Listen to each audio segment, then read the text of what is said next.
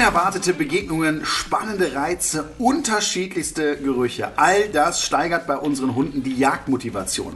Doch was, wenn es einmal zu spät ist und der Jagdtrieb ungewollt zum Problem wird? Dies kann nicht nur zur großen Gefahr für unsere Hunde werden, auch im Alltag kann dies zu massiven Problemen führen und Einschränkungen. Aus diesem Grund handelt unsere heutige Podcast-Folge auch um das Thema Unschiss. So bekommt man Hunde, die jagen, in den Griff. Und damit begrüße ich auch wie immer Flo und Carlos in unserer heutigen Folge. Hallo Flo. Hallo. Ja, Flo, du hast ja auch einen äh, potenziellen Jagdhund bei dir zu Hause, den Carlos. Erzähl doch mal, was sind denn deine Erfahrungen? Jagt Carlos Rehe? Der Einzige, was der jagt, sind manchmal Fliegen, aber mehr auch nicht. Und Ameisen, aber. Ameisenjagd. Ja, aber sonst hat er wirklich gar keinen Jagdtrieb. Bin ich auch froh drum, muss ich sagen. Ja, genau. Er ist jetzt auch nicht so prädestiniert dafür, muss man sagen. Aber bei vielen ist das anders. Und da habe ich auch ein paar Geschichten heute zu erzählen. Und als besonderen Gast, und da freue ich mich besonders, haben wir heute einen Jäger zu Gast, nämlich Rino Bossi. Er erzählt uns heute aus Sicht eines Jägers, was für die Jagdhundausbildung alles vonnöten ist und vor allen Dingen, wie man sich mit Hund im Wald zu verhalten hat.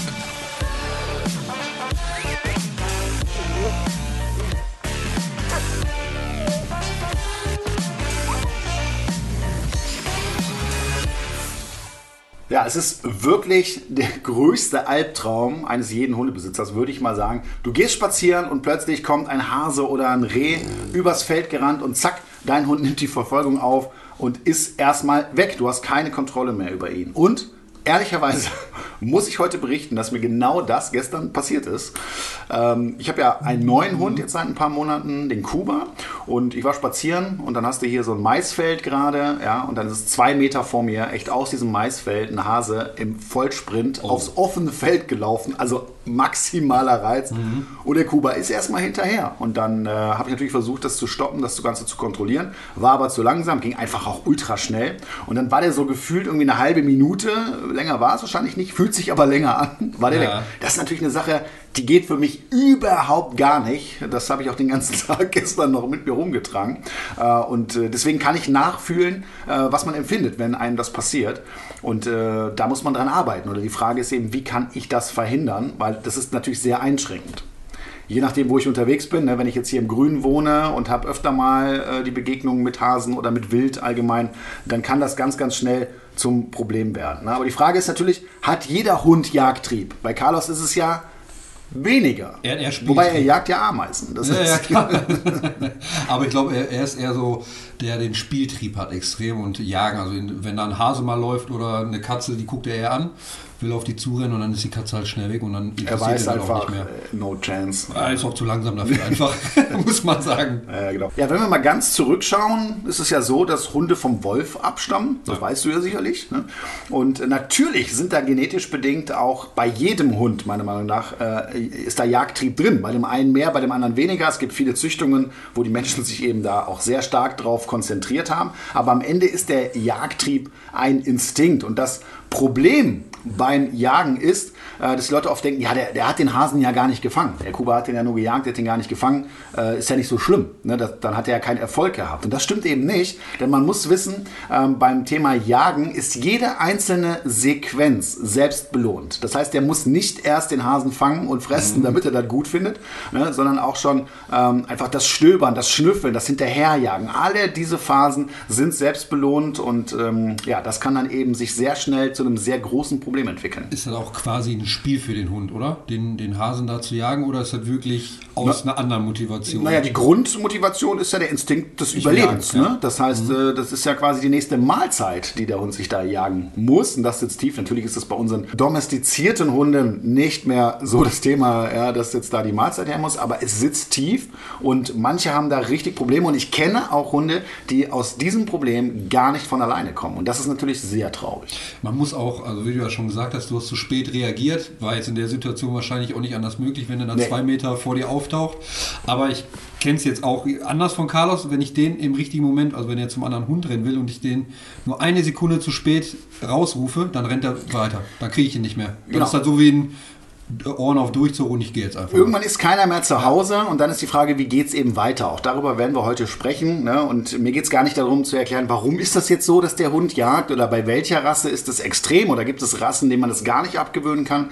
Äh, das finde ich gar nicht so spannend. Viel spannender finde ich, wenn ich dieses Problem habe, wie kann ich es denn lösen? Ja, das heißt, wie kann ich da rauskommen? Und da muss man mit der Frage beginnen, wie entsteht das eigentlich? Und das sehe ich oft schon im Welpenalter, ja, dass die Hunde anfangen, im Herbst Blätter zu jagen, so fängt ja. ja, oder irgendwas anderes. Und der Mensch findet das niedlich und sagt, du, ist doch kein Problem, ist doch, ist doch niedlich. Und der Hund lernt von Anfang an auch selbst Entscheidungen zu treffen. Mhm. Ja, der sieht irgendwas und reagiert. Da sind wir wieder beim Thema Impulskontrolle, das wichtige Wort.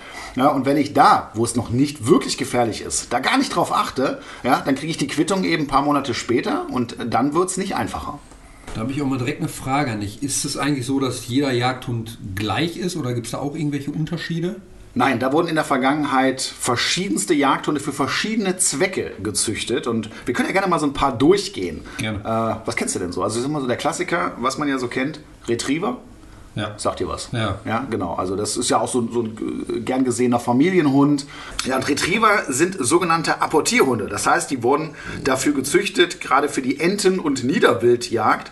Äh, die Enten quasi zu apportieren. Deswegen gehen die auch gerne ins Wasser, ne? weil die Enten sind ja auch häufig im Wasser. Und dann hast du die Labradore, die lieben das ja. Ne? Aber das ist eine Besonderheit. Die wurden äh, gezüchtet äh, nur für diesen Zweck. Und äh, das kommt so ein bisschen aus England. Und äh, da äh, gibt es diese Jagd auf äh, Enten und Niederwild ist nur im Herbst. Das heißt, diese Hunde hatten ihren Job nur im Herbst. Das restliche Jahr hatten sie keine Aufgabe und genauso sind die gezüchtet worden. Und deswegen ist der Jagdtrieb bei den Apportierhunden auch nicht so krass in der Regel. Das heißt, den kannst du ganz gut kontrollieren, weil das eben so reingezüchtet wurde, ne, dass die auch mal gut aushalten können, wenn sie nicht jagen dürfen. So, und dann gibt es natürlich auch noch Rassen, die gezüchtet wurden, wo speziell es um die Nase geht. Das sind dann zum Beispiel die Schweißhunde. Ja, die haben einen ganz ausgeprägten Geruchssinn und werden für die Nachsuche äh, mhm. dann eingesetzt. Ne? Und dann gibt es die Vorstehhunde. Kennst du, weißt, du, weißt du, wie das aussieht, nee. wenn so ein Hund vorsteht? Die stehen dann so ganz fixiert da, dann ist eine Foto hoch, so ein bisschen eingeklappt ja. und die gucken auf einen bestimmten Punkt. Ja, das heißt, äh, da zeigen sie dem Jäger an, da ist gerade irgendwas. Ne? Und dann gibt es dann wieder Hunde, die das Ganze dann aufscheuchen, also das Wild aufscheuchen, der Jäger kann es dann erlegen. Ne? Oder einfach nur zeigen, hier ist es und dann kann man sich da quasi ich denke mal, anpirschen.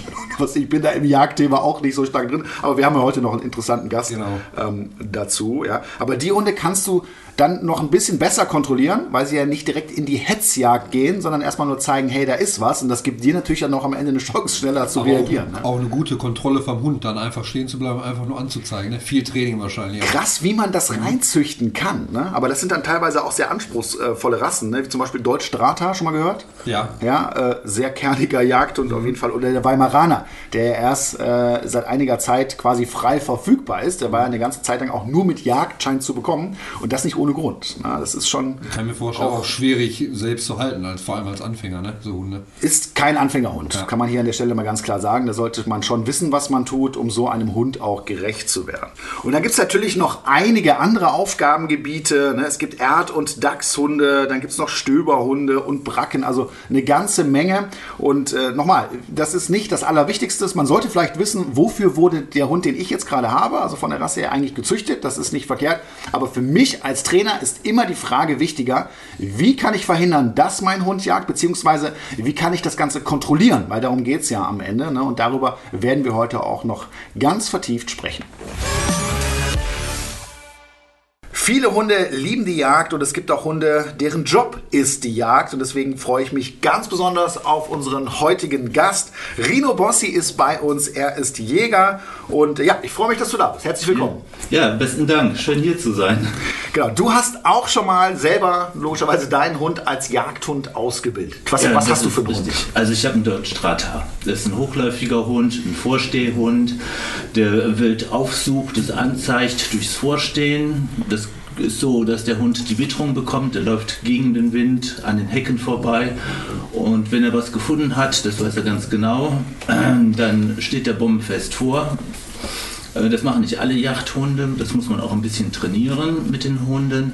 Und dann weiß der Jäger oder die Jäger ganz genau, da ist Wild und die können sich fertig machen um dann auch Beute zu machen. Ja. Ich finde das faszinierend, ich habe das schon oft gesehen, ne? mhm. äh, wie starr, die stehen ja wirklich wie angewurzelt da, mhm. ganz starrer Blick in die Richtung. Ja? ja? Und so mit einem Menschen zusammenzuarbeiten, äh, fasziniert mich, ja. finde ich großartig. Das, äh, das geht auch nur auf einer partnerschaftlichen Basis, finde ich. Und man muss mit dem Hund zusammenarbeiten, man stellt mit dem Hund ein Team dar. Der eine profitiert von dem anderen und das spürt ein Hund. Und was ganz wichtig ist, man muss die Führerschaft übernehmen. Äh, das gilt insbesondere auch für alle Hunde, die auch so im Hobbybereich gehalten werden. So hat man dann auch Einfluss auf die Erziehung, auf, genau. auf das Kommando. Man hat eine gewisse Sicherheit, man hat eine Ruhe, eine Überlegenheit. Also man kann sich das so vorstellen wie im Wolfsrudel. Da übernimmt der Stärkste das Kommando und der ja. Halter sollte auch der Führer sein des Hundes, um die Situation auch im Griff zu haben. Genau, das ist ja ganz mein Thema. Ne? Das heißt, der mhm. Mensch hat die Verantwortung über den Hund. Was ich auch nochmal ganz spannend finde, ist, was du sagst, auch als Jäger. Es ist ja so, äh, dass es oftmals so, auch in dieser Szene so, Jäger so einen schlechten Ruf haben. Das kennst du vielleicht manchmal. Ne? Ja, da wird immer so davon ausgegangen, ja. der Jagdhund, dann ist, äh, mhm. dann ist ein Werkzeug, äh, der wird da nur für gebraucht. Und äh, du, du beschreibst das ganz anders. Ne? Das heißt, das ist eher partnerschaftlich, ihr arbeitet als Team zusammen. Ja, das ist mal ein ganz anderer Ansatz. Äh, wir arbeiten als Team zusammen und mittlerweile ändert sich auch die Meinung, werden immer mehr Frauen auch Jäger, Jägerinnen und äh, das ist erstaunlich, der Zuwachs und die Akzeptanz der Jagd, muss man ganz klar sagen. Und äh, der Hund ist ja auch darauf ausgelegt zu arbeiten, er stammt ja vom Wolf ab, der Hund, und es macht ihm riesen Freude.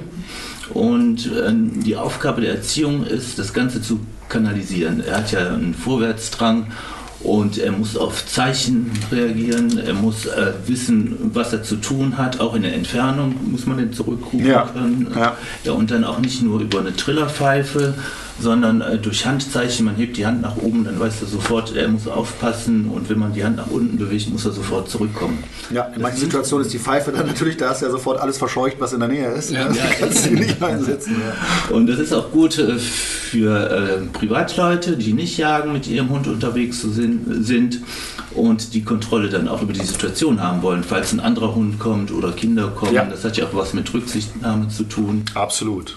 Ja. Vor allem ist der Hund ja auch dann sehr aufmerksam, wenn er schon auf die Handzeichen reagiert. Ne? Ja. Dann muss er immer auch wieder den Blick zu, zum äh, Herrchen oder Richtig. Frauchen haben. Genau so ist das. Also immer der Blickkontakt und das kann man auch in der Erziehung, aber das wisst ihr auch besser als ich äh, schon ganz rechtzeitig in der Prägephase trainieren, äh, indem man auch mal äh, die Richtung wechselt und der Hund muss dann. Genau, Folgetrieb, ganz ja, wichtiges Thema. Flo, du kennst das Augenkontakt auch. und sowas. Ja, ist, ja. Mhm. Also, wenn man sich mit der Natur auskennt und weiß, wie so ein Wolfsrudel arbeitet, dann kann sich das jeder auch so vorstellen, wie das funktioniert.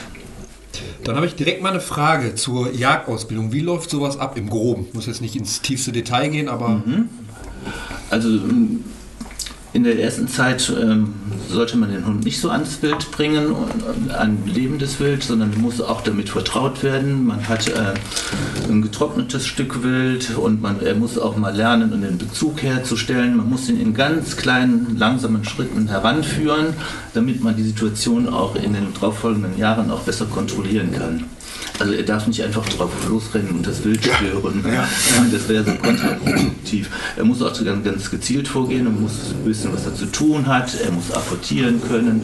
Und das wird in ganz kleinen einzelnen Schritten dann dem Hund beigebracht. Also von Anfang an sehr, sehr kontrolliert. Ne? Oft ist es ja so, wenn man da ein Problem hat, also wenn der Hund eben unkontrolliert jagen geht, ist einfach ein fehlgeleitetes äh, Jagdverhalten. Ne? Der Hund bietet es an, es ist nicht kontrolliert und dann haben wir eben den Salat. Und da hört man es jetzt nochmal, dass es eben nicht einfach so geht, komm schon von Anfang an als Welpe, gib mhm. ihm, sondern kontrolliert, langsam ranführen. Sehr interessant. Du hast ja auch gesagt, es gibt verschiedene äh, Einsatzgebiete von Jagdhunden. Kannst du mhm. dazu noch was sagen? Deiner ist ja, der Meiner steht ja vor. Hm? Ist ein Allrounder, ein Vorstehhund. Für, für die Feld-, Wald- und Wasserarbeit ist er geeignet und auch ausgebildet. Ähm, ich kann vielleicht auch mal ganz kurz was zur Ausbildung sagen. Die erste Ausbildung, da wird der Hund geprüft, ob er überhaupt die Anlagen mitbringt, ob er eine Nase hat, ob er sich dafür eignet für die Jagd. Und diese Prüfung ist die erste Prüfung, die man ablegen muss. Die äh, Ausbildungszeit sind insgesamt zwei Jahre. Dann gibt es die Verbandsjugendprüfung. Äh, der muss ja schon Fährten lesen können. Man muss sich vorstellen, dass äh, ein Wechsel irgendwo ist, wo ein Tier gewechselt ist, zum Beispiel ein Hase. Und dieser Hase äh, legt auch Verleitfährten einfach um sich abzusichern vor äh, Fressfeinden. Und der Hund muss ein plastisches Vorstellungsvermögen entwickeln, diese Fährten zu lesen und zu buchstabieren, um den Hasen zu finden. Mhm. Ja, das Thema Tierkrankenversicherung ist ja spätestens seit der Erhöhung der Tierarztgebühren ein Riesenthema. Ich merke das immer wieder auch bei meinen Kunden. Und äh, mein Hund, der Kuba, der ist voll krankenversichert. Ich gehe da gar kein Risiko ein, weil es kann sehr, sehr schnell auch mal teuer werden. Ich weiß nicht, wie das bei euch ist, aber mein heutiger Werbepartner Check24 ist ein kostenfreier Tarifvergleich. Dort könnt ihr diverse Tarife vergleichen, aber besonders spannend für euch ist sicherlich, dass ihr die Tarife für Hunde- und Katzenkrankenversicherung vergleichen könnt. Denn auch wenn unsere Hunde und Katzen uns viel Freude in unserem Leben bringen, kann ihnen plötzlich etwas zustoßen oder sie können krank werden und dann wollen wir im Notfall unverzüglich Hilfe und optimalen Schutz für sie. Bei Check24 findet ihr sowohl Vollschutztarife als auch OP-Schutztarife für eure geliebten Vierbeiner. Beispielsweise könnt ihr bei Check24 einen OP-Schutz für einen Yorkshire Terrier schon ab 4,37 Euro im Monat abschließen und somit bis zu 93 Prozent sparen. Gleichzeitig zeigt euch die Check24 Tarifnote transparent an, wie gut die Leistung tatsächlich ist, die ihr für euer Geld bekommt. Das hilft euch richtig gut bei der Einschätzung. Und natürlich ist der Vergleich und Abschluss von Versicherungen aufgrund der Widerrufsmöglichkeit für euch komplett risikofrei. Den Vergleich findet ihr auf www.check24.de slash Tierkrankenversicherung slash Podcast. Also schaut euch den Tierkrankenversicherungsvergleich von Check24 doch einmal an, denn wie heißt es so schön, haben ist besser als brauchen. Den Link zu allen Infos findet ihr wie immer in den Shownotes. So, und wenn er sich dazu eignet, dann kann man weitermachen und dann macht der Hund nach ungefähr zwei, drei Jahren die VGP, die Meisterprüfung und dann ist es ein fertig ausgebildeter Hund. Zwei, drei Jahre. Also richtig mit, mit Standards auch, ne? finde ich aber auch gut so, dass man das auch wirklich kontrolliert. Und äh, das ist auch vorgegeben, das ist auch richtig so, dass man das machen muss, damit, man, äh, damit der Hund auch geeignet ist und auch zu, in, zu kontrollieren ist. Mhm. Jetzt die nächste Frage direkt dazu. Dein Hund jagt ja mit dir. Mhm. Wenn ihr so normal drauf seid im Alltag, fängt er da auch einfach an, wenn da jetzt so ein Hase langläuft, zu jagen? Oder? Nein, das weiß er, dass er das nicht soll und, und darf. Mhm, er guckt einen zwar an und nimmt den Blickkontakt auf. Und das ist ein ganz, ganz wichtiger Punkt, mhm. finde ich. Ne? Da hört man es nochmal. Ja. Das ist interessant und dann spricht man mit ihm und sagt, ja komm hier hin und äh, der weiß das von selbst. Also, also er fragt quasi nochmal nach, darf ich? Ne? Nach, er überlässt dir die Entscheidung. Ja. Ja. Ich habe was gesehen, Mensch, das ist ja so spannend. Ne? So, das, ist, das ist der Blick so, wie er so einen anguckt. Ja, was machen wir jetzt? ja, ja. Und dadurch, dass man die Führerschaft hat und er auch gewissermaßen um Erlaubnis bittet mit seinem Blick, man lernt den Hund ja auch lesen. Ja. Und durch diese Teamarbeit ist man aufeinander abgestimmt. Ja. Dann weißt du auch mit einem winzigen Handzeichen und nur durch den Blick schon, ähm, also wir lassen den Hasen laufen. Mhm. Und das ist so spannend, weil ne, das sind ja, äh, gerade in Deutschstrater ist ja ein, ein, Hund, der wahnsinnig viel Trieb mitbringt, wo dann auch viele Menschen so, boah, das zu kontrollieren, äh, geht das überhaupt? Ne? Und hier hat man jetzt nochmal das beste Beispiel. Ne? Das mhm. heißt, wenn du sagst, da kommt jetzt ein Hase äh, und äh, du hast genau die Situation und kannst es kontrollieren, mhm. ja? genauso soll es ja sein. Ne? Ja. Aber es wird ja auch mal so gewesen sein, wo er noch jung war, im jungen Alter, dass er wahrscheinlich auch ein oder andere Mal losgerannt ist. Ja, er ist auch das ne? ein oder andere Mal losgerannt. Ja. Da habe ich ganz schön geschwitzt. Ja. jetzt eben schon erzählt. Kam, kam da gefährliche Situationen zustande? So? Ja, natürlich kommen da gefährliche ja. Situationen zustande. Und ich sage nur noch am Anfang eine Staubwolke ne, am Horizont. Ja, kann mir vorstellen, wenn er einmal losrennt. Ne? Und äh, das war auch eine Lehre. Und äh, habe dann auch die Ausbildung mit der langen Leine. Äh, Absichern, ganz genau. Abgesichert, ja. weil das ist ein, ein Sicherheitsrisiko Äh, zum einen für den Hund und dann auch für den Verkehr und auch für das Wild. Ja, und das Problem ist ja dann, der Hund macht es, gerade wenn er noch nicht komplett fertig ausgebildet ist und hat ja einen riesen Erfolg damit. Ja, das heißt, es ist ein selbstbelohnendes Verhalten, das Jagen. Mhm. Und äh, dann passiert es mir dann immer häufiger. Und wenn ich das nicht absichere mhm. durch so eine Schleppleine oder eine Trainingsleine, äh, dann hat man ganz schnell ein tief sitzendes Problem und dann wird es auch schwierig. Aber ja. es ja trotzdem das mal gut zu hören, du hast es ja geschafft. Ja, ich habe es geschafft. und das hast du jetzt gut auf den Punkt gebracht. Und ähm, wenn er Erfolg hat, das wieder zurückzudrehen, ist nicht so einfach. Sitzt tief. Das sitzt ja. tief. Da muss man lange dran arbeiten. Wenn ihr aufmerksame Hörer unseres Podcasts seid, dann wisst ihr, dass wir auch immer Fragen beantworten, die über Social Media zum Beispiel hier reinkommen. Natürlich immer thematisch sortiert. Heute zum Thema Jagen. Und äh, Flo, du hast mal ein paar Fragen rausgesucht, die sich um unser heutiges Thema drehen. Genau. Die Pia schreibt, hallo Lieben, ich brauche dringend einen Rat. Gestern hatte ich eine absolute Horrorsituation. Ich war im Bad Haare führen und mein Sohn mit unserem Hund Mali die Post holen. Plötzlich rannte Mali dem Postauto bis auf die Hauptstraße hinterher. Mein Sohn kam, kam ganz aufgelöst ins Bad und ich rannte geistesgegenwärtig auf die Straße. Gott sei Dank ist nichts passiert. Wir waren alle fix und fertig. Mali ist sieben Monate alt. Was kann ich tun, um ihn so etwas wie die Autojagd abzugewöhnen? Ja, das ist natürlich ein krasses Problem. Also, wie, wie so ein Film, Postbote ja, hinterher. Da ist das Ameisenjagen vom Carlos auf jeden Fall angenehmer, ja. würde ich sagen. Ne, äh, das machen viele Hunde, äh, speziell auch Hütehunde, habe ich oft das Gefühl. Das ist einfach ein Bewegungsreiz, etwas, was sich schnell bewegt. Manche Hunde reagieren auch ganz stark auf Mopeds und so, auf dieses Geräusch oder ja. auf so E-Scooter. Ne? Die haben so ein summendes Geräusch. Und das triggert viele Hunde extrem und da wird es natürlich sehr gefährlich. Ja. Als erstes, dass ich mich natürlich absichere. Ich meine, gut, hier war es jetzt ein Unfall, es passiert, sollte nicht passieren. Und jetzt muss ich meinen Hund langsam daran gewöhnen. Das heißt, ich gehe abgesichert an den Reiz ran. Vielleicht jetzt nicht direkt an die Autobahn, sondern irgendwo, äh, wo ich äh, ja, gezielt das Ganze trainieren kann. Das heißt, mein Hund reagiert. Ich korrigiere das ja, und mache meinem Hund klar, hör mal, das will ich gar nicht. Und warte auf ein Alternativverhalten. Das heißt, dass er das aushält, dass dieses Auto an mir vorbeifährt, äh, aber mein Hund eben entspannt bleibt, entspannt ist vielleicht ein bisschen übertrieben, aber zumindest nicht nach vorne geht, nicht in die Leine reingeht, die immer noch als Absicherung da ist.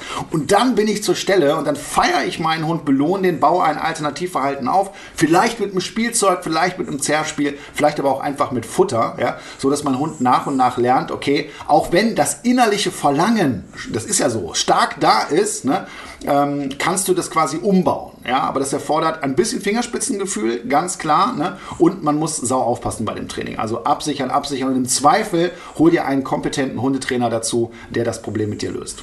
Die Frage ist ja auch, äh Jagt er nur dem Postauto hinterher, weil es besondere Farbe hat, oder jagt er jetzt jedem Auto hinterher? Sonst könnte man die Situation auch irgendwie stellen und versuchen, die zu trainieren. Ne? Nein, genau, aber meistens ist es bei diesem Problem ist es generell das Auto, also ja. der bewegende Reiz äh, das Problem. Äh, Wenn es das Postauto ist, weiß nicht, was er dann für eine, für eine Beziehung zum, zum Postboten hat. ja, aber äh, im Normalfall, glaube ich, geht es eher darum, ja, dass, sich, dass sich etwas schnell bewegt. Ne? Und für viele Hunde äh, können das eben auch Autos sein. Das muss nicht immer nur der Hase oder, oder das Reh sein. Ja? Fahrradfahrer, Jogger, auch beliebte Bewegungsreize, auch sehr unangenehm.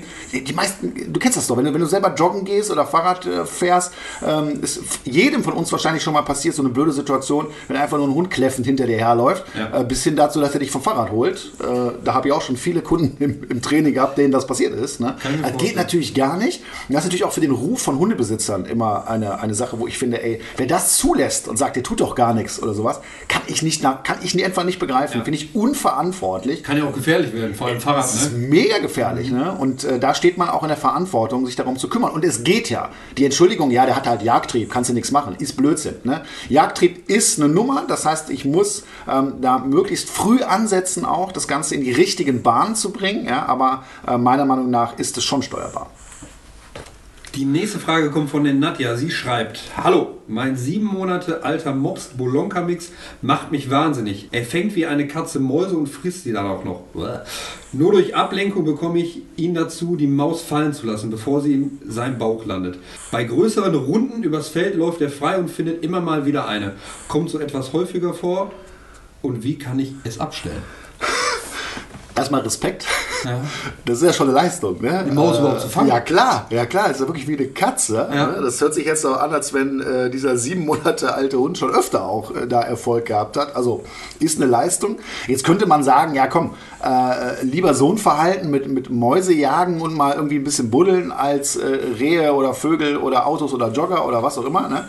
Aber natürlich ist das ein Problem, speziell dann, wenn die Maus gefressen wird. Das kann schnell auch mal ganz ungesund werden. Ja. Da sind einiges an Bakterien dran. Das sollte man natürlich verhindern, ganz klar. Ja? Und äh, auch da geht es wieder darum, äh, dem Hund das klar zu machen, eventuell ein Alternativverhalten aufzubauen. Vielleicht hat dieser Hund schon im frühen Alter da mal Erfolg gehabt ne? und sich ein bisschen darauf spezialisiert äh, auf das Thema. Und äh, da muss ich das Ganze zurückdrehen. Das heißt äh, für die liebe Nadja aber auch, dass man sich eine Zeit lang lang absichert. Das heißt, die schöne Freiheit, die man vielleicht schon gewonnen hat, ohne Leine unterwegs zu sein, ähm, die gibt es eine Zeit lang nicht mehr, weil wenn mein Hund immer wieder den Erfolg hat zwischendurch, wirft es mein Training natürlich zurück.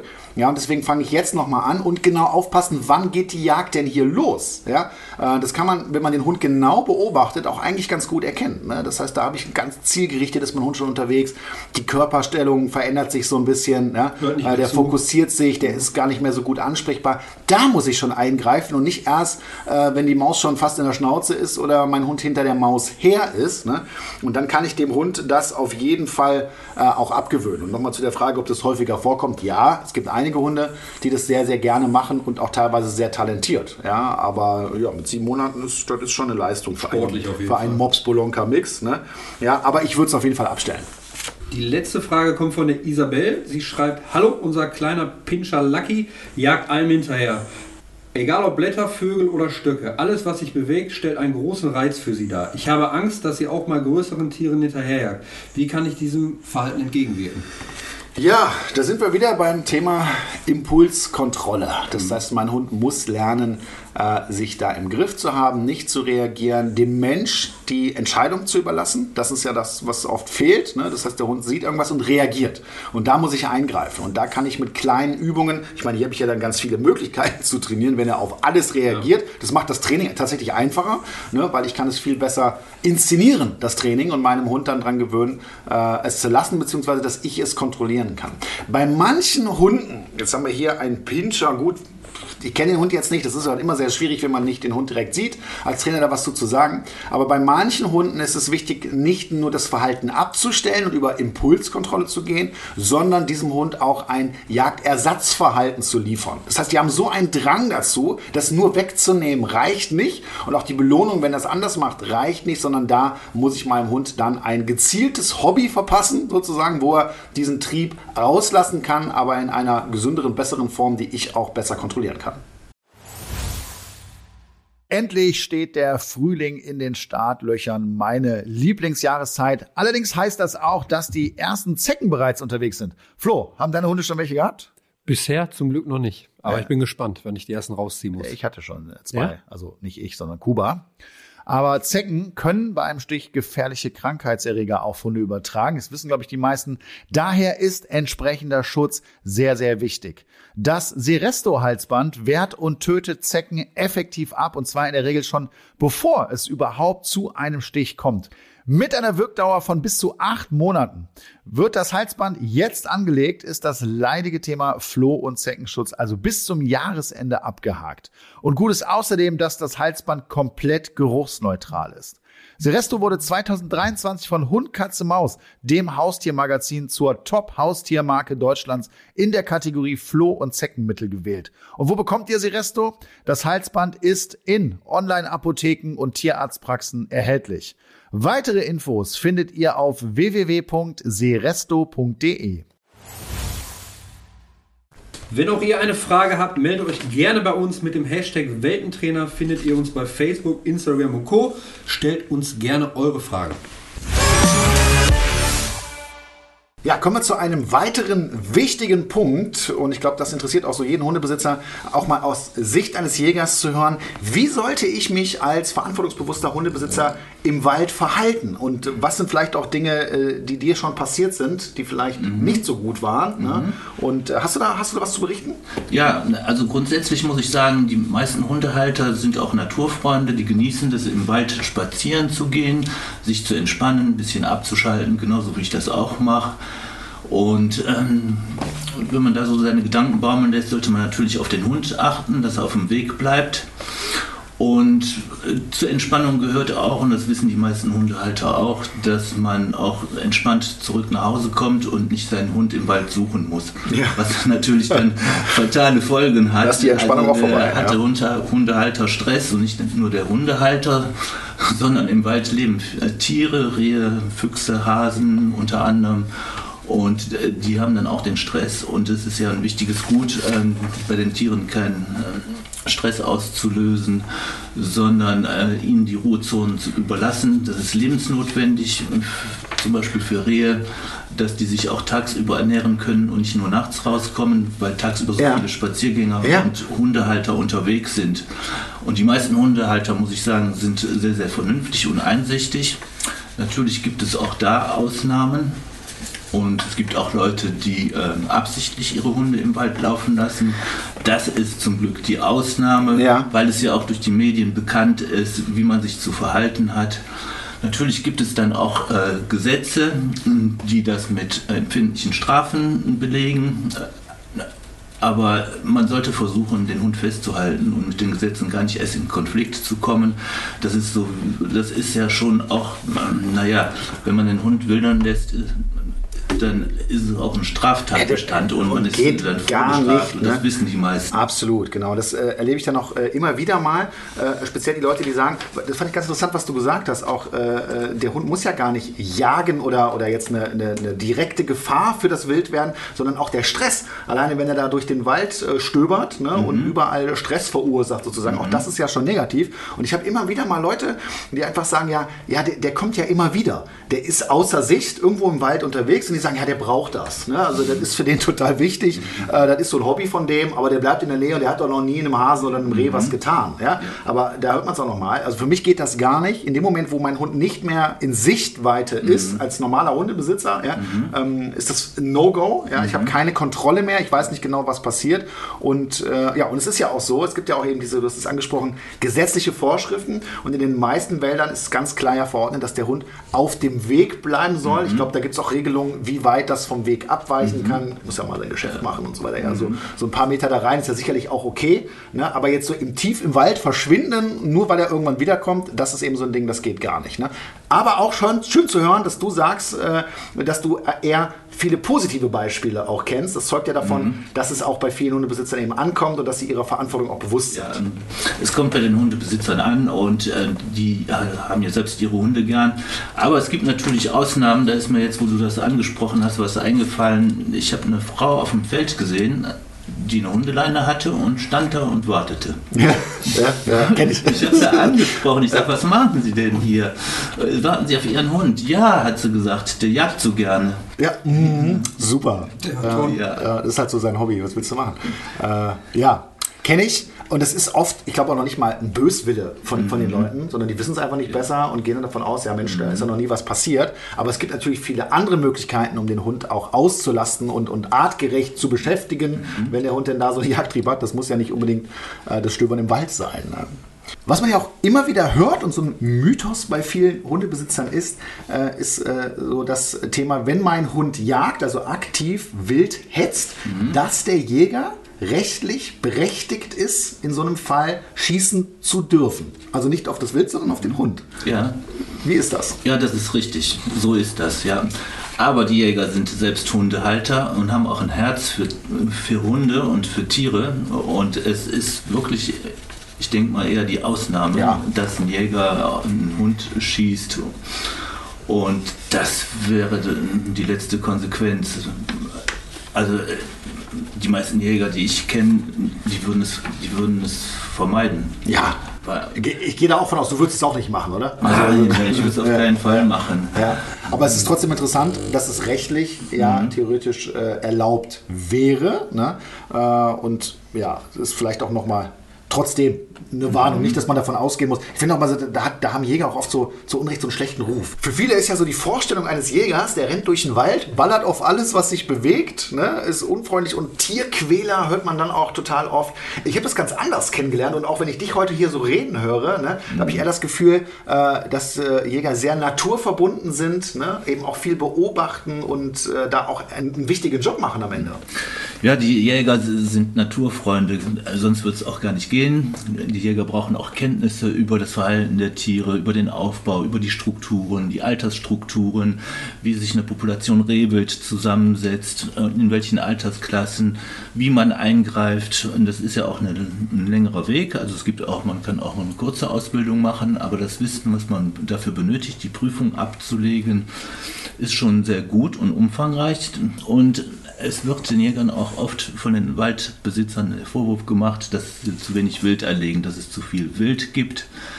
Äh, und die Verbissschäden sind entsprechend hoch, die Wälder sind gestresst und es findet eine Naturverjüngung statt in den Wäldern und äh, die Waldeigentümer haben Bedenken, äh, dass die Verbissschäden die nachwachsenden Pflanzen und Bäume dann auch zerstören. Und das zeigt, dass die Jäger sich auch wohlfühlen und es gut finden, viel Wild zu haben. Und ja. der Druck von außen wächst ja, auf die Jäger, dass sie mehr erlegen müssen.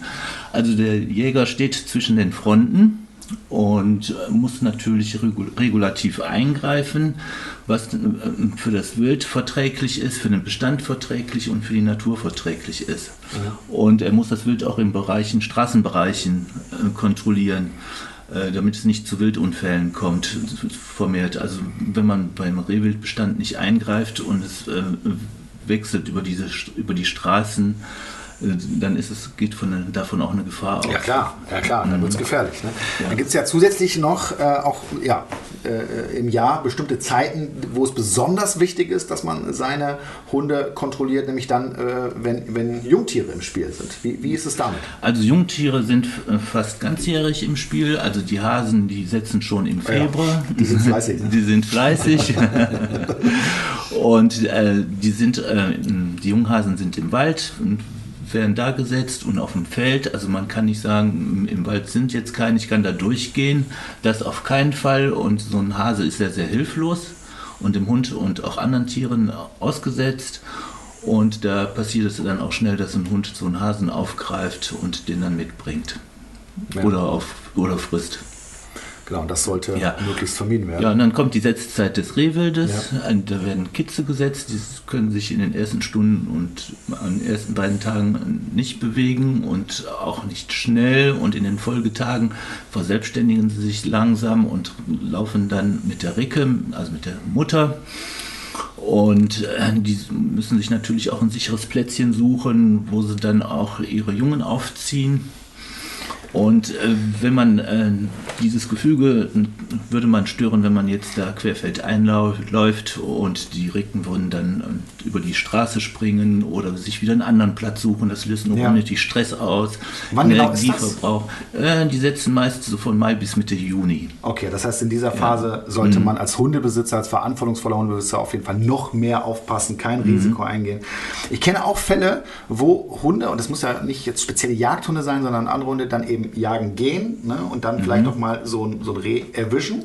Aber eben nicht richtig. Also die erlegen es mhm. ja nicht, ne, sondern ja. verbeißen sich vielleicht mhm. irgendwo in der Hinterhand oder irgendwo äh, und äh, dann läuft das Reh weiter ja, und der Hund kommt zurück. Aber mhm dann haben wir ja oft das Problem, dass dann äh, das, das Wild qualvoll verendet, nämlich durch die Entzündung. Das heißt, dann entsteht ja da, mhm. entstehen ja da weitere Verletzungen. Das, das äh, Reh quält sich äh, Tage oder Wochen lang dann irgendwie durch den Wald und verendet dann irgendwann. Ja. Das finde ich auch eine ganz, ganz schlimme Vorstellung. Ne? Und auch da sollte man eben äh, äh, allein schon deswegen noch mhm. mal mehr darauf aufpassen, dass das mhm. nicht passiert. Ne? Immer ja. Kontrolle über den Hund.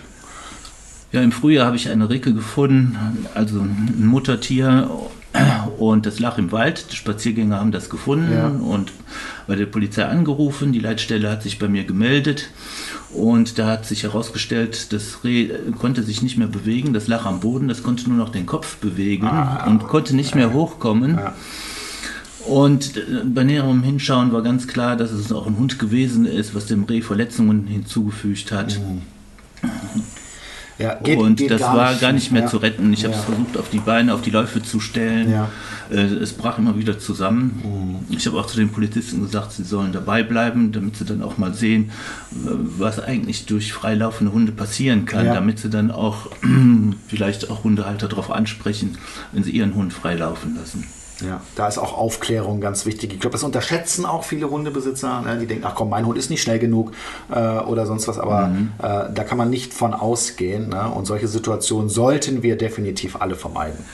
Ja, es ist ja auch so, mh, dass dann auch nicht, oft nicht nur ein Hundehalter und Spaziergänger unterwegs ist, sondern äh, mehrere. Und Ja. wenn das Rehwild flüchtet und stößt auf den nächsten zu, dann weiß das Rehwild auch nicht mehr, wo es hin soll und läuft dann letztendlich über die Straße. In diesem Jahr waren die Verkehrszahlen doppelt so hoch als in den vorangegangenen Jahren aufgrund von Corona und des Besucherdrucks. Ja, und es gibt ja auch, äh, ich glaube, in Deutschland insgesamt 20 Prozent mehr Hunde. Äh, Die sind jetzt dazu gekommen. Das wird ja dann auch die Wälder so ein bisschen mehr, mehr belasten. ne? Ich bin ich auch mal gespannt. Und die Leute äh, sich Zeit, spazieren zu ne? gehen und im Wald zu fahren. Ne? Und dann, ja, ja genau. es ist ja auch was Schönes, in die Ja. Natur zu gehen. Und du, du hast es ja auch schon erwähnt, äh, aber eben mit ein paar Regeln. Ne? Und wenn ich mir das nicht leisten kann, weil mein Hund noch nicht entsprechend erzogen ist, dann muss ich ihn absichern. Da gibt es für mich auch keinen Plan B, zu sagen, ach komm, ich passe gut auf und es kann ja gut gehen. Das kann ja so schnell passieren. Ne? Und deswegen, wenn ich mir da nicht sicher bin und ich habe keine Kontrolle über meinen Hund, dann heißt es Leine dran. So blöd das ist. Das ist für den Hund nicht schön, für den Menschen auch nicht. Aber deswegen, ihr könnt ja was dran ändern. Ihr könnt euren Hund erziehen. Dann braucht es nicht. Auch heute haben wir wieder für euch die fünf häufigsten Fehler zusammengestellt und heute zum Thema Jagen. Wir fangen mal mit dem ersten Fehler an und äh, der ist, den Hund einfach jagen lassen. Erlebe ich auch immer wieder mal, ne, dass die Leute denken, ach komm, der tut schon keinem was, ich lasse den mal, der braucht das, dann ist der immer so schön ausgeglichen, wenn er nach Hause kommt und es wird schon immer gut gehen.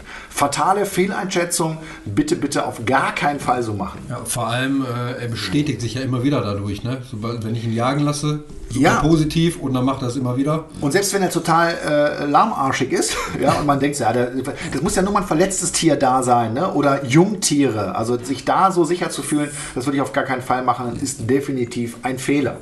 Wir kommen zum nächsten Fehler und das ist das Training falsch aufzubauen und nicht im Welpenalter schon zu starten, weil da wird ja oft der Grundstein für das spätere Jagdverhalten gelegt, indem ich da einfach alles zulasse und es total süß finde. Ne? Und ähm, ihr solltet von Anfang an darauf achten, dass ihr die Entscheidungen trefft und nicht euer Hund. Und das geht schon mit kleinen Dingen los. Bewegungsreize wie Jogger, Fahrradfahrer, ja, äh, sich bewegende Blätter, alles Mögliche zählt da rein. Und da bitte schon drauf aufpassen und von Anfang an darauf achten, dass ihr solche Situationen kontrolliert bekommt. Ja, vor allem, wenn man auch eine Rasse hat, die dafür äh, ausgebildet ist, quasi zu jagen. Da würde ich auch direkt äh, am besten noch äh, in eine Hundeschule gehen und mir da einen Experten zu holen. Und das ist eine sehr schöne Überleitung zu unserem nächsten Fehler, äh, Flo. Und das ist nämlich genau der Punkt. Ja, ich kaufe mir so einen Jagdhund, nehmen wir mal einen Weimaraner, habe aber überhaupt keine Ahnung davon. Ja, und sag mal ganz ehrlich, vielleicht ein Statussymbol oder weil er so schön ist. Ist ja auch schön, keine Frage. Ja, äh, aber ich bin vielleicht auch Hundeanfänger und habe überhaupt keine Vorstellung, was ich mir da gerade ins Haus geholt habe. Die- Ein ganz großer Fehler. Ja, die muss ich ja auch extrem beschäftigen, über Nasenarbeit und so. Also da muss ich ja viel, viel mehr beschäftigen als normalen Hund. Wenn ich es nicht mache, wird er es selber machen und Ja. das wird böse ausgehen. Ne? Und meistens endet es dann, dass diese Hunde an der Leine sind. Das macht es dann noch schlimmer. Ja? Und deswegen äh, vermeidet das, macht euch vorher schlau, was für einen Hund holt ihr euch da ins Haus. Jagdhunde sind ja nichts Schlimmes, ne? aber ich muss mich schon damit auskennen. Und da gibt es ja auch unter den Jagdhunden noch diverse Unterschiede. Ja? Zwischen einem Golden Retriever als Beispiel ne? oder eben so einem Weimaraner. oder Wenn die einmal losrennen, dann sind sie weg. Das ist nicht so ein kleiner Das Carlos ist schwieriger hier. zu kontrollieren. Ja. Carlos ist da einfacher zu handhaben, genau. Wir kommen zum nächsten Fehler und das ist keine Absicherung in Form von Schlepp- oder Trainingsleine einsetzen ne? und sich äh, gerade in der, äh, in der Ausbildungsphase schon zu früh zu sicher zu sein. Ja? Es ist ja gar nicht dramatisch oder schlimm, ne, wenn man eine Zeit lang sich eben absichert und immer wieder die Erfahrung sammeln kann in bestimmten Situationen im Wald oder auf dem Feld. Äh, kann ich meinen Hund jetzt gerade kontrollieren? Bin ich schon so weit oder eben noch nicht? Und wenn nicht, dann ist es ganz wichtig, dass ich abgesichert bin, mich einfach auf die Schleppleine stelle, schnell reagieren kann, mehr Zugriffsmöglichkeiten auf meinen Hund habe, weil die Alternative ist, der jagt und wir haben es heute schon mehrfach erwähnt, jede Jagdsequenz ist selbst belohnt und dann habe ich ein, ein, ein ganz tief sitzendes Verhalten, was schwer zu bearbeiten ist. Und deswegen sichert euch ab, bis ihr soweit seid und euren Hund kontrollieren könnt. Und wir kommen zum letzten großen Fehler für heute und der ist für mich äh, ein ganz wichtiger Punkt, den Hund nicht außer Sicht laufen lassen. Das machen so viele Hundebesitzer, weil sie sagen, ja, der kommt ja wieder, der ist bis jetzt immer wieder gekommen. Du weißt doch gar nicht, was der da macht, was passiert. Wir haben es heute auch nochmal von Rino gehört, ne, äh, wenn die Hunde da durch den Wald stöbern. Das stresst die Tiere, die dort leben. Ich habe keine Kontrolle, ich weiß nicht, was passiert. Und es ist für mich als Trainer ein absolutes No-Go. Die, die, Hunde müssen in Sichtweite bleiben. Ja, finde ich auch. Also ich finde auch bei Carlos zum Beispiel, er hat immer so einen gewissen Radius und dann setzt er sich einfach hin und wartet, bis ich komme und das finde ich super. Das habe ich, hab ich auch immer belohnt für, wenn er das gemacht hat. Und seitdem ist er drin und ich weiß einfach, ich kann mit dem so frei laufen und den auch mal im Wald so ein, zwei Meter rechts und links laufen lassen. Der wird nie ja, weiterlaufen. Genau. Wenn er mal ganz kurz hinterm Busch verschwindet, weil er sein Geschäft verrichtet, alles klar. Ja. Ja? Aber wovon ich rede, ist eben dieses komplett unkontrollierte Verhalten.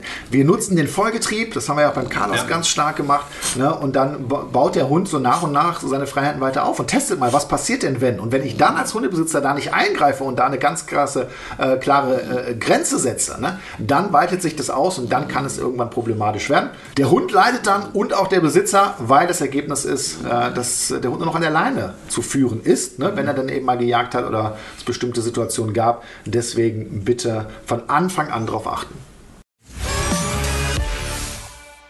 Ein weiteres Thema, was mich persönlich auch sehr interessiert, ist das Thema Wildschweine. Da habe ich schon so einige Mythen drüber gehört und ich habe wirklich sehr großen Respekt vor Wildschweinen. Ich habe selber mal zwei Minischweine besessen, also das ist ja kein Vergleich, ne? aber auch da habe ich gemerkt, was die schon für eine Power im, im Gebiss äh, haben.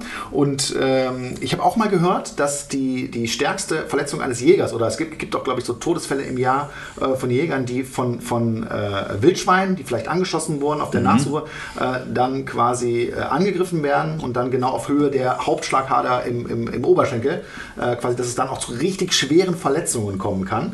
Nicht nur beim Jäger, mhm. sondern eben auch bei den Hunden. Wie verhält sich das mit den Wildschweinen? Ja, das ist, was du da sagst, genau richtig. Und es ist gefährlich, sich den Wildschweinen zu nähern. Die halten sich im Grunde genommen auch von den Spazierwegen fern. Und wenn natürlich da ein Hund kommt und da ist eine Rotte Schweine, und insbesondere wenn es eine Bache ist mit den Frischlingen, ja, da ja. kann man davon ausgehen, dass die Bache ihre Frischlinge verteidigt. Und die ist sowas von schnell, die Bache. Da kann ein Hund kaum reagieren, der es nicht gewohnt ist. Ja. Oder der kann kaum noch ausweichen. Äh, die ist auch sehr gewandt, was man Schweinen gar nicht so zutraut und sehr agil. Man unterschätzt die. Ja, und die Hauer sieht man gar nicht. So, man sieht nur die Spitzen. In Wirklichkeit sind sie ziemlich lang und können zu beträchtlichen Verletzungen auch bei den Hunden führen, bei Jägern führen.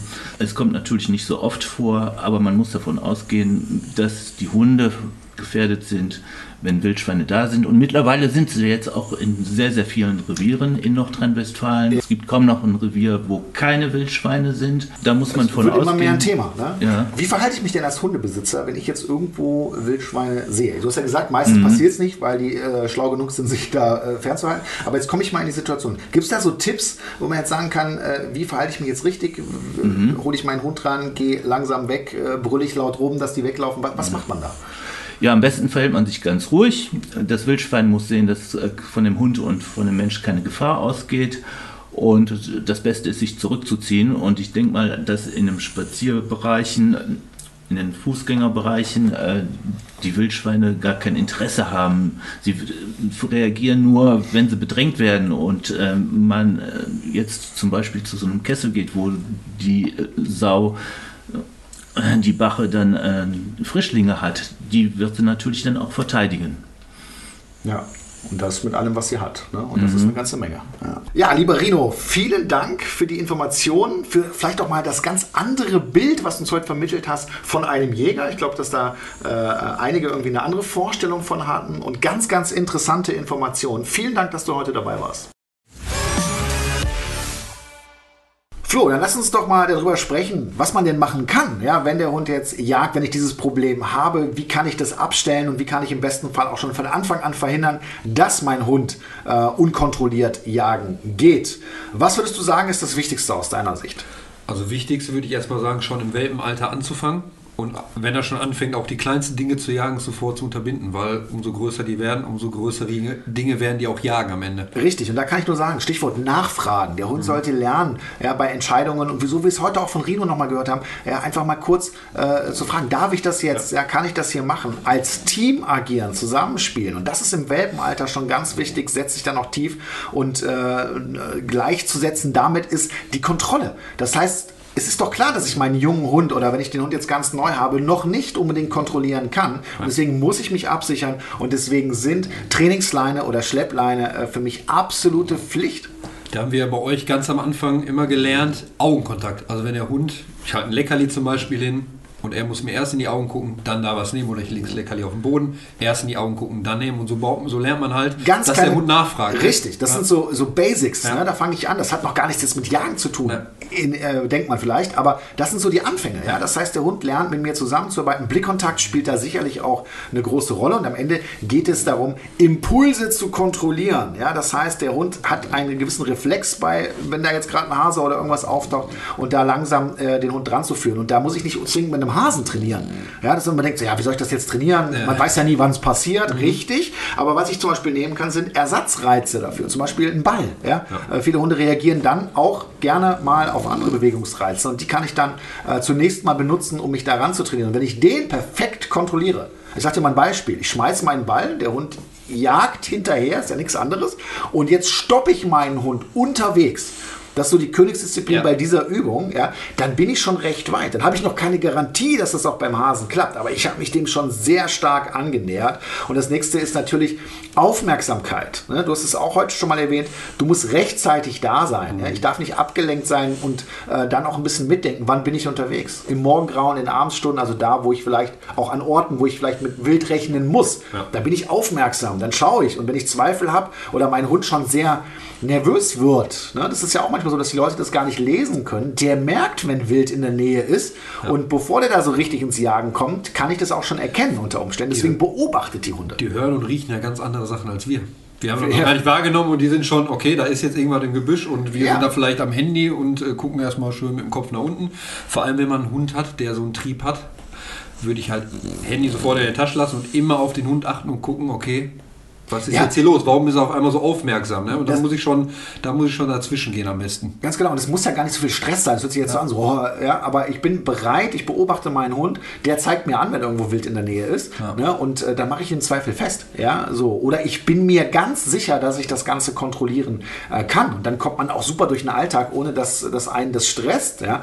Eine weitere Alternative, die ich auch immer im Zusammenhang mit, mit äh, Anti-Jagd-Training äh, reinbringen würde, ist der perfekte Rückruf. Ja, das heißt, ich brauche etwas, worauf ich mich verlassen kann, auch bei sehr starken, sehr hohen Reizen. Und das ist ja die, äh, das ist ja der Ferrari unter den Reizen, so, so ein wegrennendes Wild, ähm, ganz klar. Und deswegen da auch so ein Notfallsignal aufbauen, in idealerweise eben mit einem Pfiff wenn ich selber pfeifen kann, laut, kannst du das eigentlich? Ja, ja? relativ. Also für ihn reicht es auf jeden Fall. Er geht nie so weit weg. Die meisten können es nicht. Ja. Ne? Dann eben eine Hundepfeife. Ja? Und ich sag mal, wenn, wenn ich oft auch eben in Gegenden unterwegs bin, wo viel Wild ist, dann ist das für mich auch eine Sache, das, das sollte man einfach machen, ja. ist auch kein großes Ding. Und dann kann man den perfekten Rückruf aufbauen, wenn ihr äh, wissen wollt, wie das funktioniert. Da gibt es auch eine Podcast-Folge zu. Hört euch die an, ne? baut das Ganze auf und dann gibt es auch wieder mehr Sicherheit äh, von Anfang an. Ja, sehr wichtig. Vor allem weiß man einfach, wenn jetzt so eine Situation passiert, habe ich immer die Notlösung noch parat mit der Pfeife und ich sage euch, die hören alle drauf, wenn wir am Hundeplatz mit unserer ganzen Welpengruppe sind, oder der ehemaligen Welpengruppe, und einer pfeift nur auf einen anderen Platz, alle Hunde sofort Ohr nach oben und rennen irgendwo hin, wo der Pfiff herkam. Also wirklich jeder aus der Gruppe, weil die so verinnerlicht haben. Es geht so schnell. Weil es ein so reflexartiges leicht. Verhalten ist, was wir aufbauen. Und das kann mir auch beim, beim Anti-Jagd-Training äh, auf jeden Fall helfen. Man muss aber wissen, wenn ihr jetzt hier gerade zuhört und habt da einen Hund, der schon ganz viel Erfolg hatte, der ganz viel Jagen war, wo das einfach so tief sitzt, man kann es bearbeiten, ja, aber es erfordert eine Menge Arbeit, Geduld und vor allen Dingen muss ich mich in dieser Phase, wo ich das umbaue, absichern. Ja, wenn ich jetzt hier zwei Wochen trainiere, super, langsam rangetastet, Impulskontrolle, immer mehr mit Ersatzreizen gearbeitet, alles, was wir jetzt schon erzählt haben. So, und dann geht der Kamerad wieder jagen, ne, weil ich mal wieder nicht aufgepasst habe oder mir zu sicher war, dann wirft mich das erstmal wieder zurück. Das ist wie eine Gewohnheit, die einfach tief drin sitzt und ähm, deswegen darauf müsst ihr euch einstellen, aber das soll nicht demotivierend klingen, sondern bleibt dran, macht es in kleinen Schritten äh, immer weiter. Möglich ist es, ne, aber ähm, im Zweifel einfach absichern. Ich habe euch jetzt nochmal die drei besten Tipps rund um das Thema Jagdtrieb zusammengefasst. Und wir fangen mit dem ersten Tipp an und der lautet Training statt Jagen. Was könnte das bedeuten? Hast du eine Idee, Flo? Ich denke mal, auf dem Spaziergang ein Training machen und den Hund damit beschäftigen, dass er auf uns achtet und nicht äh, auf was drumherum passiert. Ja, ein Jagdtrieb ist was völlig Natürliches. Mhm. Das ist im Hund drin. Das kann ich auch nicht wegzaubern. Das ist nicht möglich. Ja, aber ich kann den ja auf eine andere Art und Weise befriedigen, als mit der Jagd nach Hasen oder nach Ameisen oder was auch, was auch immer. Ja, ähm, so, und deswegen äh, ist es absolut sinnvoll, ne, sich auf dem Spaziergang im Wald ganz stark auch mal mit dem Hund zu beschäftigen. Gerade in der Ausbildungsphase Phase, aber auch später ne, mit Dummyarbeit, zum Beispiel ist ein Jagdersatzverhalten ähm, oder andere Spiele, Nasenarbeit, mal irgendwas verstecken im ja. Wald. Da gibt es ganz, ganz viele Möglichkeiten und ich glaube, manche Hunde brauchen das auch. Da reicht es nicht nur über eine Impulskontrolle da zu arbeiten, sondern die brauchen auch ein Ersatzverhalten und da gibt es eine ganze Menge Möglichkeiten und es macht doch Spaß, schweißt wieder zusammen, ist super fürs Team Hund-Mensch. Deswegen macht das und da habt ihr äh, gute Chancen, dass der Hund gar nicht erst auf die Idee kommt zu jagen. Der nächste Tipp lautet, beobachte deinen Hund auf dem Spaziergang. Du kannst erkennen, wann da ein Jagdverhalten losgeht. Ne? Fängt der nervös an zu schnüffeln? Ist der sehr aufmerksam? Gespitzte Ohren? Schaut er in irgendeine Richtung? Dann ist es manchmal schon fast zu spät. Ja? Aber wenn ich das genau beobachte, dann kann ich über meinen Hund auch lesen, was ist hier gerade in meiner Umgebung los? Es sind hier gerade ganz intensive Gerüche. Ja? Und im Zweifel leine ich meinen Hund dann an. Und es gibt immer noch eine größere Chance, meinen Hund zu kontrollieren, ähm, wenn ich, bevor der anfängt, zu, loszurennen, zu jagen, äh, meinen Hund eine Ansage mache oder zu mir rufe oder das Ganze abbreche, als wenn er schon unterwegs ist Richtung Hase. Das finde ich auch das Wichtigste einfach. Ich glaube, jeder weiß genau, wann ein Hund, ich sage jetzt mal doof gesagt, kacken muss.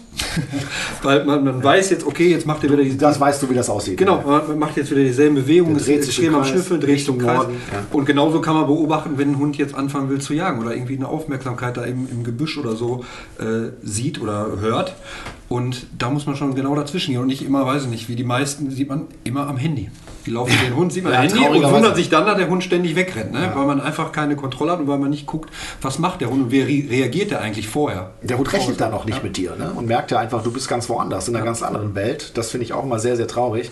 Genau, das Jagdverhalten fängt nicht erst dann an, wenn der Hund losrennt, sondern schon vorher. Deswegen hier der Tipp, beobachte deinen Hund ganz genau.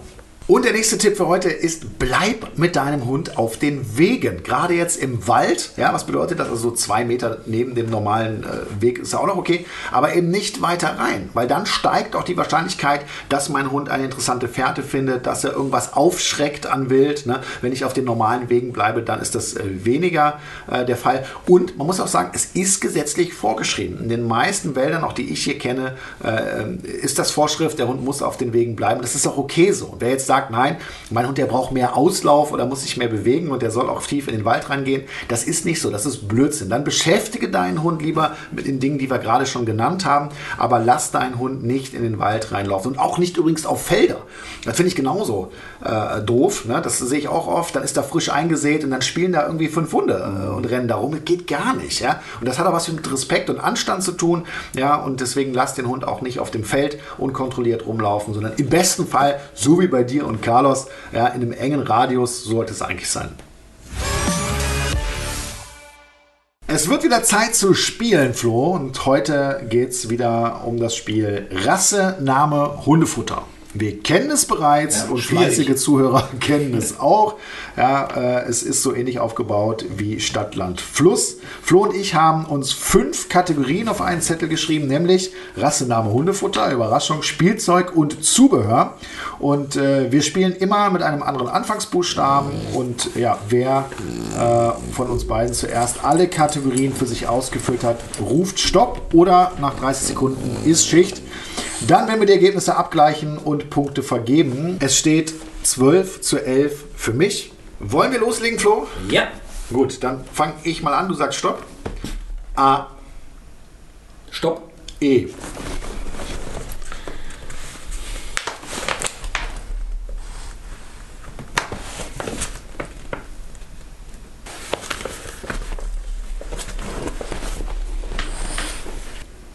Stopp. ja. Okay, fangen wir mal an. Rasse. Äh, englische Bulldogge. Elo. Ja. Drei Punkte. So, Name. Eddie. Emil. Jeweils drei Punkte. Jetzt wird's spannend. Hundefutter. Nix. Ente. Passend zum heutigen Thema. Äh, ja, also drei Punkte. Zubehör. Habe ich nix. Ich leider auch nicht. Und Spielzeug? Nö. Ich auch. Warum sind wir jetzt schlecht? Mir ist mir ist auch nichts mit E eingefallen, immer noch nicht. Aber es reicht auf jeden Fall für mich, denn 9 zu 6 geht die erste Runde an mich. Ja.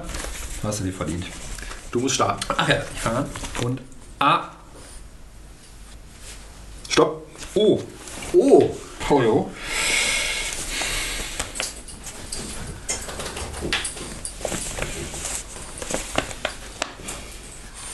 Stopp.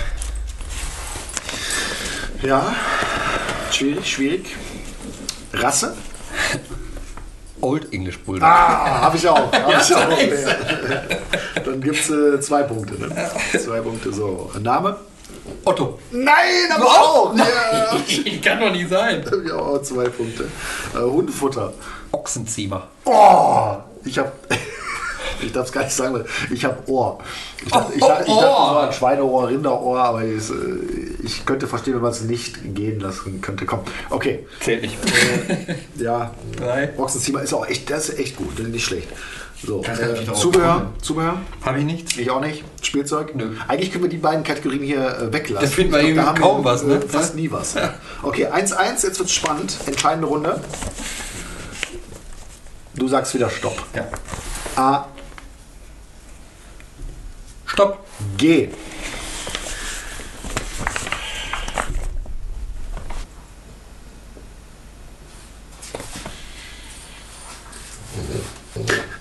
Ich komme auf gar nichts. Ich komme auf gar nichts. Wie ist keine Rasse mit G? Das gibt's auch gar nicht. Nimmst auch keine mit E eigentlich, mit G. Ja. Miese Runde Name. Äh, Gary. Ich habe Gustav. Ja, ja ich kenne ich sogar. Zwei Punkte. Hundefutter. Nix. Ich auch nicht. Zubehör. Nö. Spielzeug. Nö. Du auch nicht? Nee. Ja, damit haben wir heute ein, ein faires Unentschieden. Jeder kriegt einen Punkt. Damit kann ich heute ganz gut leben. Ich aber auch, muss ich sagen. Die Jagd ist ein großer Reiz für unsere Hunde und wie ihr euch am besten mit dieser Thematik auseinandersetzt, darüber haben wir in diesem Podcast gesprochen. Flo, was nimmst du denn für dich heute mit, auch wenn Carlos Problem ja eher die Ameisen sind? Das brauchst du nicht bearbeiten, glaube ich. Ja, aber äh, war was für dich dabei, was du interessant findest und was du heute mitnimmst? Definitiv, dass erstmal jeder Hund einen Jagdtrieb hat, dass man aber auch mit guter Aufmerksamkeit und viel, viel Training das auch aus dem Hund irgendwie rausbekommen kann. Also nie komplett, aber zumindest wenn man aufmerksam ist, kriegt man das auf jeden Fall im Griff und man muss halt auch Ersatzlösungen finden, um den Hund zu beschäftigen. Und was ich sehr spannend fand, mal dieses andere Bild auf den Jäger. Dass er nicht dazu da ist, um jetzt wirklich im Wald zu gehen und Tiere abzuknallen, wie du es gesagt hast, sondern auch wichtig ist für die Natur und sehr naturverbunden und tierlieb ist. Das fand ich auch sehr spannend und generell nochmal das Thema, man kriegt den Jagdtrieb nicht raus, man kann ihn aber kontrollieren. Und äh, wenn ihr das macht, dann habt ihr und euer Hund die größtmögliche Freiheit und das wünschen wir uns doch alle. Genau. Und damit sind wir am Ende unserer heutigen Welpentrainer Podcast Folge. Ich hoffe, es war was für euch dabei. Ihr nehmt was mit und könnt es auch umsetzen. Weiter geht's wie immer in 14 Tagen wieder mit Flo und Carlos, selbstverständlich und auch wieder mit spannenden Gästen und Themen. Wir würden uns freuen, wenn ihr dann wieder einschaltet und bis dahin wünschen wir euch alles Gute. Macht's gut. Tschüss.